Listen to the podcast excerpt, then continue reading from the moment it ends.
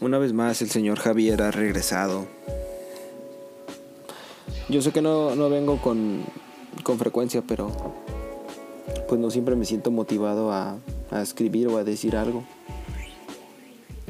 Sin embargo, hoy no es la ocasión, la verdad es que hoy me siento motivado a, a hablar un poco de un poco de la frustración, ligado a la frustración, al fracaso, a la gente que no, que no siempre acierta. He llegado a... Bueno, no, no es una conclusión, pero suelo pensar que si la vida, o que si tu vida, parece ser un infierno de fracasos y tus heridas internas no han dejado de sangrar, es porque tu fe aún te mantiene de pie en el juego, lo que significa que tienes un gran un gran poder o una gran fuerza de voluntad y muy seguramente tienes muchísimo que contar, ya que debido a esa naturaleza pues has aprendido a sufrir la experiencia de vivir. Y si bien no siempre tenemos en cuenta la muerte, esta siempre nos acecha. Y pareciera que nos olvidamos de vivir cuando soñamos de más y somos expertos en consolar nuestras incapacidades diciendo cosas como querer es poder o si me lo propongo lo logro. Y es ahí cuando entramos en un modo zombie. Y no la clase de zombie que come cerebros para sobrevivir.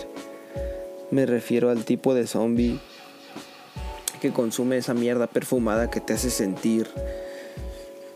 Que te hace sentir y te hace ser ambicioso, pretencioso y sobre todo ansioso. Una ansiedad que es bien alimentada por tantos estereotipos a los que aspiramos a ser inútilmente, haciéndole honor a la mentira colectiva de ser personajes a medias.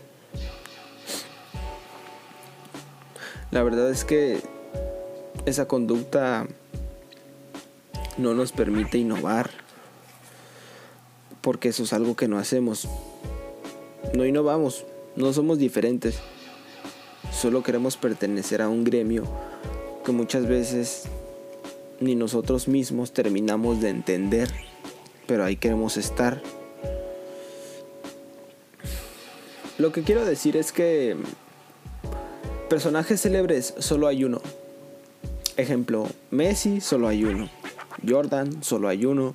Mozart solo hay uno, Hemingway solo hay uno.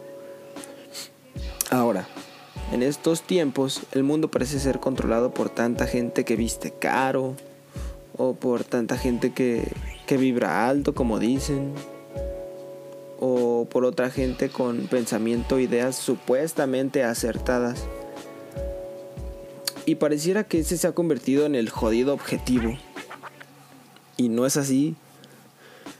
Te estás perdiendo la vida, tu vida y tu autenticidad por un montón de basura mediática, porque eso es lo que es. Y la vida se define más allá de todo eso. Piénsalo así.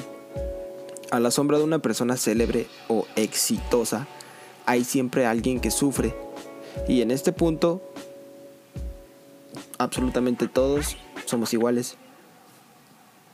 Pero por otro lado, Tú puedes seguir creyendo que basta con trabajar duro para cumplir una meta. O al menos eso es lo que va a engrandecer tu suculento y gordo orgullo. Y naturalmente va a ser lo único que vas a predicar. No hablarás de los factores externos, como la suerte, porque según tú eres demasiado realista para no creer en eso pero resulta que sí eres lo suficientemente vanidoso para creerte la esencia de ser único y especial. La verdad es que en este mundo no hay cabida para tanto número uno y no hay espacio para tantos sueños, por eso la vida se encarga de enterrarlos. Mi recomendación es ocupa esos espacios para dar rienda suelta a tus pasiones, gánate la vida como quieras, como se te dé la gana y prepárate para morir con dignidad. Y si algún día vas en busca del momento clave en tu vida para hacer notar tus cualidades y sin embargo ves que algo falla, piensa en los pequeños detalles que pueden hacer que tu objetivo tome otros caminos más o menos desfavorables. Citando a Gombrowicz, ¿no ocurre acaso que cualquier llamada telefónica o cualquier mosca pueda distraer al lector de la lectura justamente en ese supremo momento en que todas las partes y tramas se juntan en la unidad de la solución final? Y si en ese momento entrase, digamos, su hermano y dijese algo, la noble labor del escritor se echa a perder a causa de una mosca, un hermano o un teléfono. Oh malvados moscardones. Frase que me encontré por ahí leyendo La tentación del fracaso. Bueno, era solo parte del prólogo. La verdad es que es un libro que no he empezado porque no lo he encontrado en ningún lugar. Pero me gustó.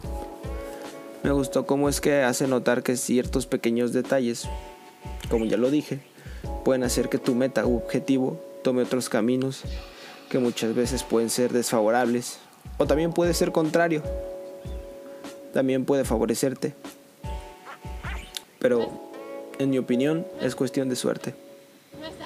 Bueno, solo un cierto porcentaje.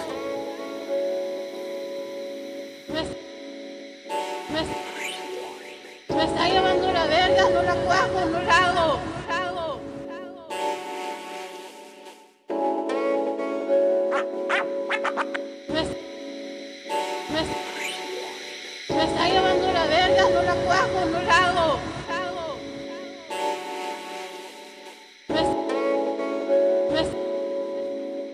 Me, me está llevando la verga, no la cuajo, no la.